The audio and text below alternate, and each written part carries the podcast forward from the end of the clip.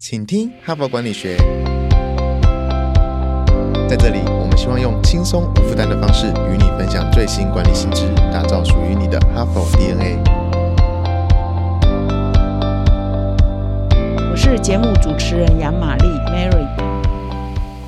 各位听众，大家好，欢迎再度来到我们的请听哈佛管理学。那今天呢是九月二十一日啊，所以呢很抱歉啊，昨天、前天、大前天都有听我们节目的听众，很抱歉，我今天还要再说一次哦。九月呢是我们的周年庆档期哈，我很像唠叨的妈妈哈，因为我很怕前几天没听到，今天第一次上我的节目呢，这个好消息它不能漏掉哈。那这个周年庆的意思是说，我们二零零六年的九月创刊。所以呢，现在呢进入我们十七周年庆，所以呢，我们特别推出一个全年最优惠的档期啊！如果你订我们纸本杂志呢。订一年呢，我们送三期哦，免费送三期，还送一本 AI 的专书啊，谈一些 AI 大趋势。如果你订我们的数位版哦，可以吃到饱、读到饱数位版的话，订一年呢，还可以送你多三个月哈，可以免费看啊。所以这是我们全年最优惠，所以也就是因为这样，我要急着跟各位听众分享，我们只优惠到九月三十号，所以今天已经九月二十一号了，剩下九天了，所以请你们动作要快。那除了这个呢，我们的 Line 的官方。账号呢也特别设计一个职场征服者的挑战赛哈，连续八天，我们每天呢开启一个关卡呢，你就有机会可以抽，可以抽这个宜兰丽丽威斯汀度假酒店的住宿券，以及其他还有很多的小礼物啊，包括冰淇淋啊，连我自己的同事都抽到了，他们都很高兴哈。所以赶快啊，到我们下方的说明栏啊，点击这个周年庆的优惠方案以及闯关游戏哦，祝各位听众呢都可以得得到大奖啊！那么接下来呢，我要开始分享我们今天啊本周的主题啊，就是如何启动绿色转型、近邻转型或者是绿色创新。那么一连三天呢，我已经分享好几篇《哈佛商业评论》上的好文章哦，尤其是提供了很多呃指南哈、做法建议哈。因为很多人面对这个新的时代，要怎么样做 ESG，要怎么样做碳排的盘点，要怎么样做像这个减碳啊，到有一天达到净零，二零五零之前呢，要净零碳排哈。这个很多人都很焦虑，因为以前没做过，也不知道从何开始哈。所以《哈佛商业评论》呢也蛮棒的哈，从欧美来就有很多很先进。的一些做法的一些建议啊，提供很多现在还有点彷徨，或做到一半觉得接下来应该怎么做的一些听众跟读者可以做参考。那今天我选了另外一篇文章啊，就是在这一条这个近邻转型哦绿色转型的路上啊，现在呢常常有出现一个问题，就是漂绿哈，就是说你到底有没有如实的真正去落实你所宣誓要做这件事情，是越来越重要哈。在过去呢，可能很多企业说啊，我宣誓我什么时候要做到。什么？但是后来有没有做？用什么方法做？有没有被激活？有没有达到你真正宣誓要做那件事情的过程？到底是怎么样？现在呢，越来越受到各界的关注哈，所以呢，就出现了一个词哈，叫漂绿哈，green wash 啊，就是说，哎，你宣誓你要这样啊，但是你后来没有这样做啊，所以呢，这件事情大家会更介意哦。就是你没做，你也不要喊，你不要说，哎，就是沽名钓誉这件事情呢，会更惨哦。所以你如果没没有做，你千万不要啊说我有做多少，或你如果做不到，你千万不要去宣誓说我什么时候一定要做到哈。所以要说到啊，就一定要做到，能做到你才可以去说到哈。所以千万不要说哎，拿着这个绿色大旗哈，要争取一个很好的形象，结果呢是反而会害了你自己哈。所以这篇文章就要谈说漂绿这件事情啊，或者是很多的行业呢都宣称他有这样做，但是后来都被揭发说事实上你是漂绿。的，你是扛着绿色大旗呢，但是事实上呢，你没有做到你宣誓要做的事情哈。那么今天呢，我要分享的这一篇文章啊，就是这个一个时尚产业的前营运长哈，他就来揭发说，整个时尚圈呢，就是有这种问题，就是有这个漂绿的问题啊。就很多的时尚品牌现在会因应这个 ESG 或者是永续这个潮流，每一家都说我节能啊，我减碳啊，我回收啊，我环保，但是。事实上啊，他们根本不是这样在操作的哈。那这篇文章的标题叫“揭开时尚圈的永续神话”，就是说他们宣称他们是永续，事实上呢是神话，一点都不永续。那这篇文章的作者呢，是以前呢就在时尚圈服务的，他是 Timberland 的前营运长，叫肯尼普克所写的哈。所以今天呢，我们就来分享一下这一篇文章，他的观点是什么。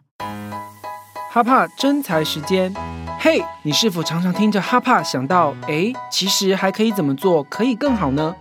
又或是你已经哈帕中毒，不可一日无帕？如果是这样，热切欢迎您加入我们的团队。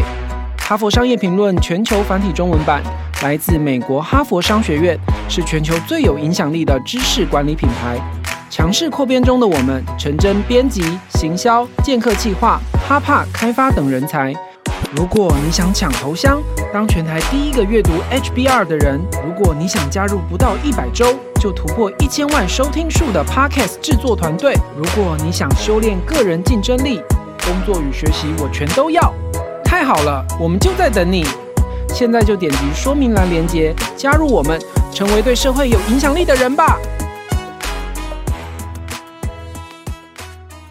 那今天的这篇文章的标题是啊，揭穿时尚圈的永续神话。那么作者呢，本身呢就是在时尚圈服务啊蛮长一段时间的。他曾经担任过一个很有名的国际上很有名的户外鞋品牌的前营运长啊，是 Timberland 这个牌子。那他的大名呢是 Kenneth Parker 哈，肯尼普克。他后来呢就到这个大学啊，Turf 大学担任这个资深讲师，同时也是波士顿大学呃商学院。的讲师哦，所以也在业界服务，也在学校任教哈。那他这一篇文章很新哦，是去年才发表的哦。所以呢，他谈的时尚圈的现象呢，应该呢到现在为止呢，不会一系就改嘛，不会短短的半年一年就改嘛哈。所以应该也是整个反映的是整个时尚圈的一个现况啊。那他这篇文章是怎么说的呢？怎么开头的呢？他就说哇，全世界啊最会吹嘘的产业大概就是时尚圈了哈。呃，他呢呃时尚圈呢。在过去二十几年来，因为我们讲永续已经二十几年嘛，哈，一直在吹捧哦自己如何永续哈，如何减碳哦，如何达到这个对环境友善哈，所以他自己在批判自己的产业，然后所以说整个时尚圈呢很会吹捧自己的永续的成绩哦，永续的认证哦等等。那他说从比如说卖泳装的哈，设计泳装的，设计婚纱的，设计运动鞋的，设计这个服饰的哈，这快时尚的等等啊，所有。的这些各个时尚圈的各个不同的产品，每个人都在宣称说，我用的材料啊是有机棉呐啊，是这个回收再利用的，是什么甘蔗渣哦去提炼的，什么蘑菇啊去呃废弃物再去提炼的哈。所以呢，很多人都在宣称它是回收再利用，它是有机，它是环保，它是节能等等。但事实上，他说这些都是幌子哈。因为整体而言，整个这个时尚产业在过去二十五年中呢，它的整体的产量是增加了一倍哈。如果光是衬衫跟鞋子来算哈，就增加了一倍。那其中呢，有四分之三呢，都最后都到了垃圾掩埋场，或者是进了焚化炉哈。没有什么呃衣服或鞋子可以被回收啊。它用的材料呢，也绝大多数都还是这个合成啊，都是属于化学的产物啊，石化的产物啊。呃，真正属于有机棉的没几个啊，哈，所以意思是说，呃，有些人是有用了，但是不是全部都是嘛？再加上说你的产量增加这么多，你的消费增加这么多，你怎么可能达到这个永续、环保、节能这样的目标呢？所以呢，根据这个作者的统计哦，他引用的是麦肯锡的资料，就是统计说全球的时尚产业的碳排总量大概是全球碳排量的百分之四到十之间，然后这 range 蛮大的话，出估了四到十，而且还在持续增加当中哦。所以他这边在反省的是说，为什么时尚产业啊各家业者都宣称他们走向永续环保，可是整体而言呢，事实上他们就增加了很多碳。碳排啊，增加了很多消费，它的结构性的原因到底是什么呢？那他的反省是说，其实整个时尚产业还是以在追求成长为目标，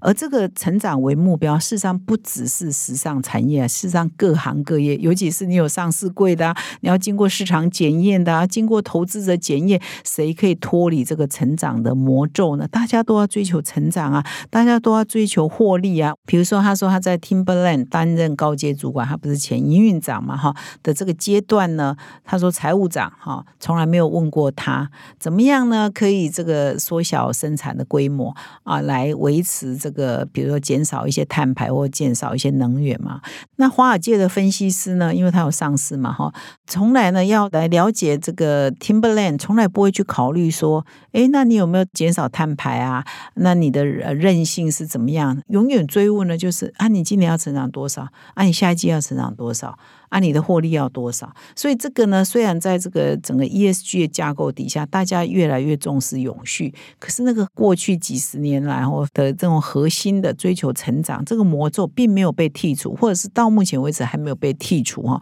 所以呢，这是一个基本的行业的运作逻辑，大家还在持续的追求成长。那整个的时尚产业，因为呢，过去几年来，过去一二十年来呢，开始走向所谓的快时尚。哦，就是说以前可能春夏秋秋冬一个季啊，一个 cycle，但是呢，自从 Zara 啊，自从 H&M 啊这些快时尚的产品出现之后呢，大家呢就大量的快速的生产啊，比如说 Zara 呢，每年要提供二十四个服装的系列，二十四季，然后一年就五十二周，二十四季，所以每两周左右呢就一个新款要出来。那这个我们原件呢也曾经在二零零六年呢也到 Zara 哈，到西班牙去看那个时候。看起来是一个非常新的商业模式，还没有想到这么多的环保永续的议题。但从现在的角度看，就觉得这真的是不环保、不永续，因为就刺激你快速大量的消费嘛。那 H N M 呢，也是要快速啊，要每周要更新啊，呃，提供十二到十六种产品啊。不过呢，各位听众不知道了不了解啊？现在在大陆呢，又有一个品牌崛起哦。它叫做 Shein 了，S H E I N 哈，翻译叫西音哈，就是它是一个网络的快时尚品牌，销售女鞋啊、女装啊、女配件为主，然后当然也有男装等等，那非常的便宜哦，所以它的这个消费量呢也是很惊人哦。所以说，如果是 Zara 跟 H and M 是快时尚，那 Shein 呢就是超快时尚啊，Ultra Fast 的哈，就是说它比它更快，所以它每一天哦多少件商品。上架呢？我在网络上查是六千件商品上架哦，快速的这个太旧换新呢，非常的令人觉得不可思议。那这篇文章的作者呢，也举的这个虚印呢，他说现在虚印呢是全世界成长最快电子商务公司哦。那么在有一个平台叫 Similar Web 啊，它评选哦，在时尚类哈跟服装类这个网络流量最高的，也就是虚印了，全世界第一哦，全世界最高。那么虚印呢，你如果在那边买衣服的话，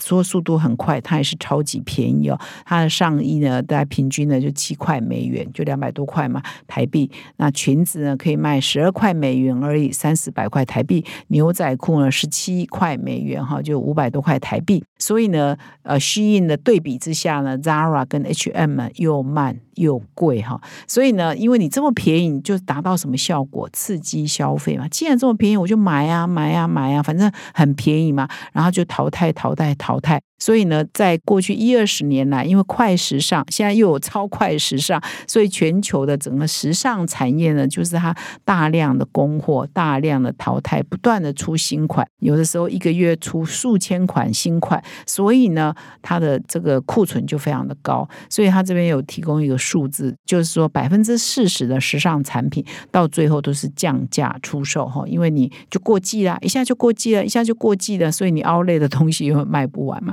因为很快就过季了，因为生产实在太容易，生产实在是太多了嘛。那在这样的情况之下，你怎么可能做到整个产业的环保永续？所以呢，这个作者就说啊，这个很令人沮丧啊，就是说整个的时尚产业是越来越朝向集体呢，朝向这个破坏环境的路上在走。可是很讽刺的是，哎，每一家个别业者呢，都要拿出一些成绩单来说，哎，我哪里环保啊，我哪里永续啊，我哪里绿色啊？但事实上呢，这些都是属于很琐碎的，整合起来事实上是很不环保的，所以就出现了这样的吊诡哈，也出现了这样的漂绿啊，是值得。检讨跟反省的。那他在这里呢，也特别提到一点，说很多时尚业宣称的，哎，我这样做呢，可以达到环保永续的目标。事实上呢，不一定哈。他说他这样做可以节能减碳，也不一定哦。大家这边举一个例子，比如说回收哦，现在很多的时尚业者，事实上很多产业都这样，就是宣称说，哎，我这个呢，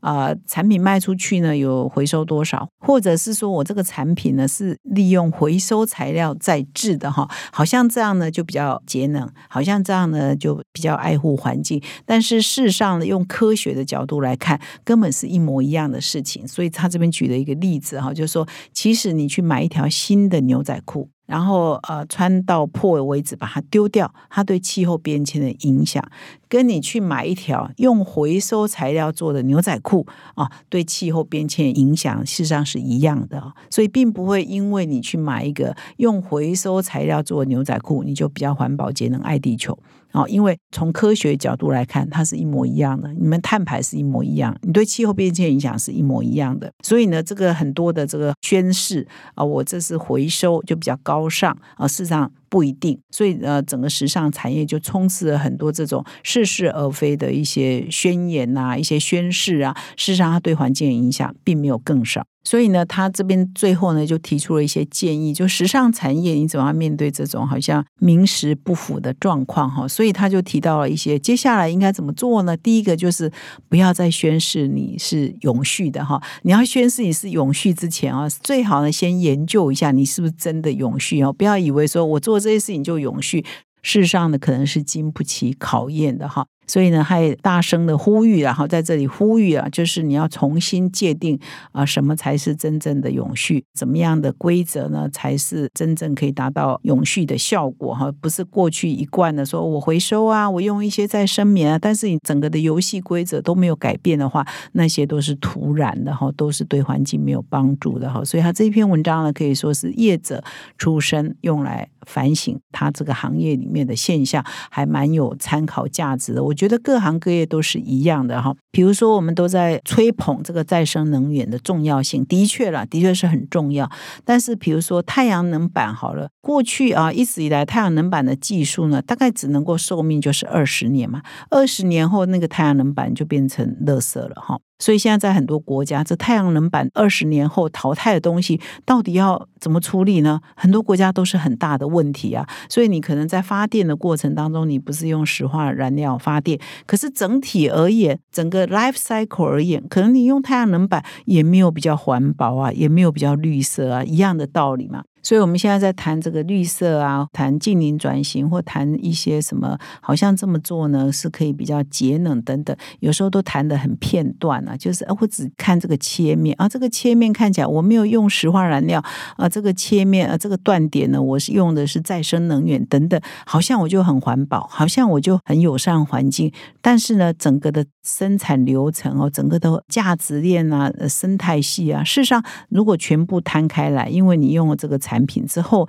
用这个技术之后，到最终的结果也没有比较节能，也没有比较净零，也没有比较减碳，是有可能的。所以很多人可能话都讲一小部分，所以你听起来就觉得哦，这个很好，这个产品很好，这个服务很好，或这个技术很好。事实上，我们如果拉开这个全面来看呢，可能都经不起考验。所以我们现在在分享这一篇文章，揭开时尚圈的永续神话，也是要用这个角度来看啊，就是我们作为一个。消费者，我们作为一个读者，有时候看到一些品牌的宣传，可能也要有一个比较整体观。如果当你我们有整体观之后呢，或许就会觉得说，他所做的这一个小小的动作呢，或许。看起来是很节能，很符合现在的绿色创新。可是呢，它整个的价值链的过程根本还不算绿色创新啊。所以我们也要这样的比较完整的呃这个意识哈，才对于整个地球的未来的永续发展才会有更好的判断，以及我们在重新改造我们自己的产品的价值链的过程呢，也才会有一个比较一个整体观哈，而不会是很片段的哈，